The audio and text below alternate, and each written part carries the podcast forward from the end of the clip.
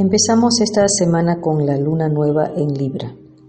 Recordemos también que el Sol entró en este signo el día 22, 22 de septiembre, por lo que el elemento aire hace su aparición y necesitamos equilibrar un poco más nuestro sistema nervioso. Esta conexión del signo de Libra es favorable para el aporte de ideas que recibiremos en estos días.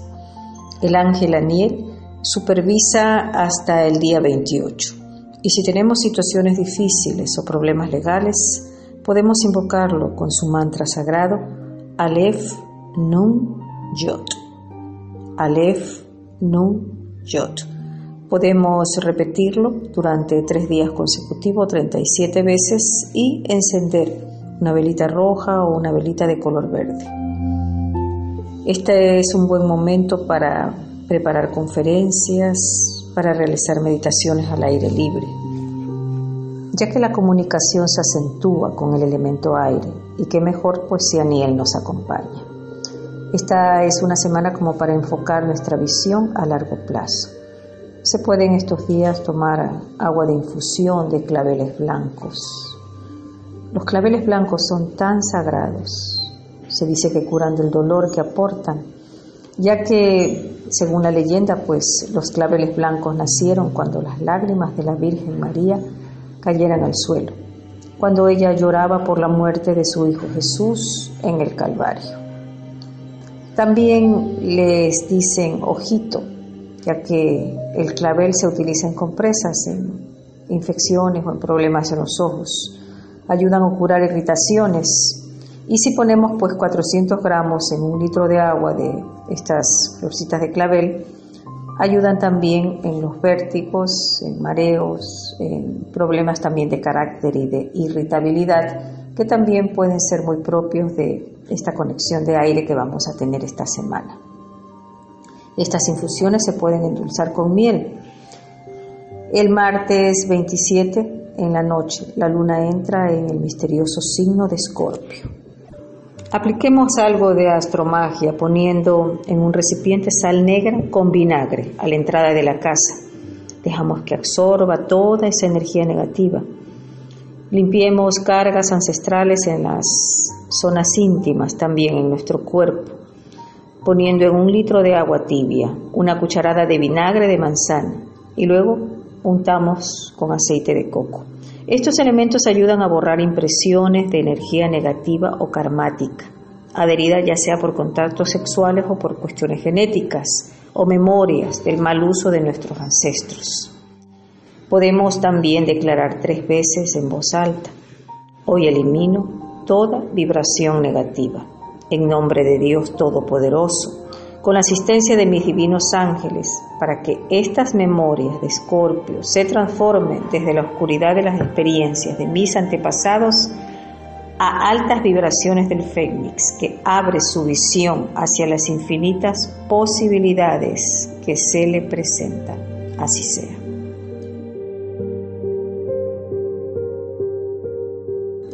El jueves 29 desciende especialmente el ángel Chamiat para protegernos de peligros mayores que podrían estarse manifestando ya sea en nuestro entorno o dentro de nuestros círculos más íntimos.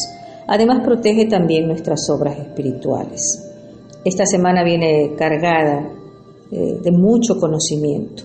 Podemos recibir mucha información y sobre todo debemos sanar y conciliar en relaciones de pareja. Si alguien llega a nuestra vida y tiene que salir de ella. Debe irse mejor de lo que llegó. Y sobre todo, ambos, la pareja, agradecer por la oportunidad de conocerse y aprender por medio de el espejo o proyección que hacen cada uno. Chamiat de seguro traerá paz y amor incondicional. Su mantra es Het Ajin Men. Het Ajin Men. Het Ajin Men. Se puede invocar a este ángel con una vela de color rosa.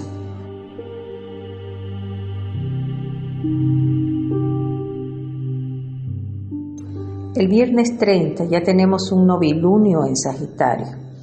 Así que sería bueno quemar pues un papelito, ¿no? Por medio de una vela.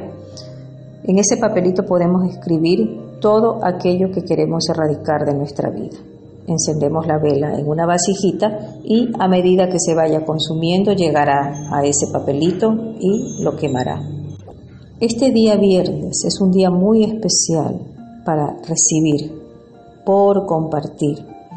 Ahí podremos eh, recordar todas las cosas buenas que hemos dado a los demás, no solamente, no solamente en el plano material, sino también en el plano emocional, en nuestro tiempo, en nuestra forma de acercarnos a las personas, de ser empáticos. Nuestras semillas crecen y florecen. Así que es tiempo de poner nuevas semillas. Se podría eh, hacer con semillas de albahaca en una macetita. Las ponemos durante una hora a la luz solar. Les hablamos sobre nuestros proyectos, lo que deseamos de corazón y al final de la tarde podemos regarlas. Cerramos el sábado primero de octubre con la luna en Sagitario. Se puede hacer un acto de, desde nuestro inconsciente, de lanzar un avioncito de papel desde lo alto o desde alguna terraza con todos nuestros deseos escritos y dejarlo que caiga, donde caiga, para que ese centro de la Tierra lo transmita a todo el universo. Este es un día especial para limpiar el hígado, Pueden ser con infusiones de boldo, diente de león, alcachofa, ajenjo, tratando de tomar mucha agua ese día para favorecer el drenaje de todo nuestro cuerpo. Eh, no solamente que sea como una especie de ayuno físico, sino también ayuno de pensamientos, de emociones que están reprimidas, de todo lo que necesitamos soltar y dejar ir. Siendo esta una semana de inspiración, vamos a recordar a Jot 33.4. El soplo del Omnipotente me dio vida. Afirmación para esta semana. El Espíritu de Dios aviva la inspiración divina en mí.